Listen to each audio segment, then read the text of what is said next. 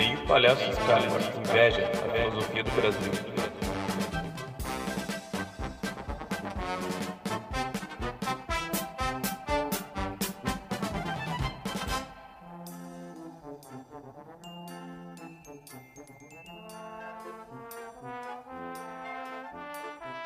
Em 2010, eu trabalhava de scouter para uma agência de modelos no centro da minha cidade, Taubaté, São Paulo.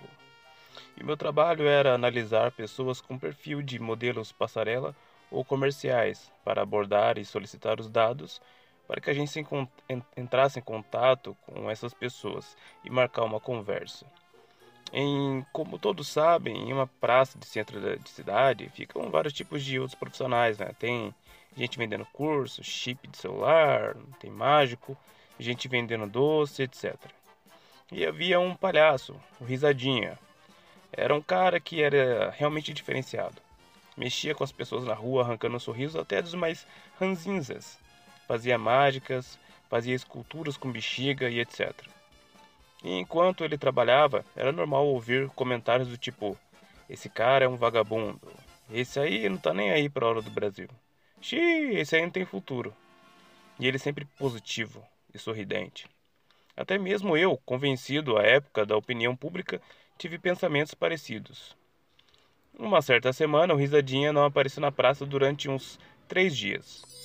Depois, ele apareceu com uma roupa social, de ternos, sapatos, e ele chegou perto e me disse, de pé de ouvido, que não apareceu na praça pois havia recebido uma proposta de trabalho em São Paulo e ainda me disse que ele sempre recebe essas propostas.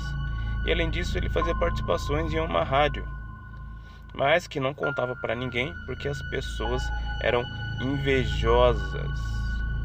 Disse ele falando baixinho, olhando de um lado para o outro como se estivesse contando algo bastante secreto. Na hora eu pensei que ele estava exagerando, até porque as pessoas em geral não passavam a vergonha de vestir fantasias e maquiagens para ganhar dinheiro. E isso né? Na tese seria uma vantagem. Mas depois eu parei para pensar e percebi que a maioria das pessoas no Brasil trabalham em empregos de que não gostam para comprar o que não precisam e manter uma imagem para outras pessoas que não conhecem, ganhando menos que o risadinha. E por isso são extremamente ressentidas e procuram um alvo para odiar, para projetar as suas frustrações. Quem elas escolhem para fazer isso? As pessoas felizes, as pessoas realizadas, que fazem o seu trabalho com amor e que demonstram ser íntegras. É o ódio à excelência, ao belo e ao que é verdadeiro. É um instinto que se transformou na filosofia oficial das pessoas medíocres.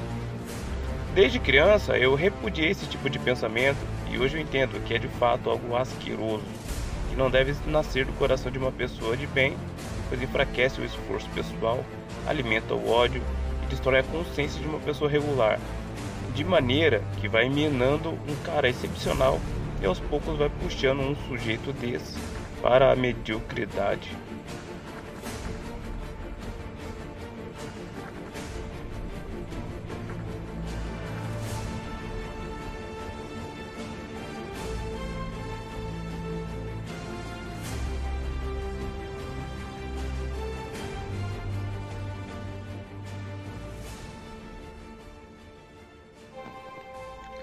Esse foi mais um podcast direto da Cidade da Grávida. Para mais informações, siga-nos ou siga-me, né? Porque sou um time de um homem só. Siga-me nas redes sociais, Márcio José Machado, no Facebook e no Instagram, mar.co Machado. Até mais!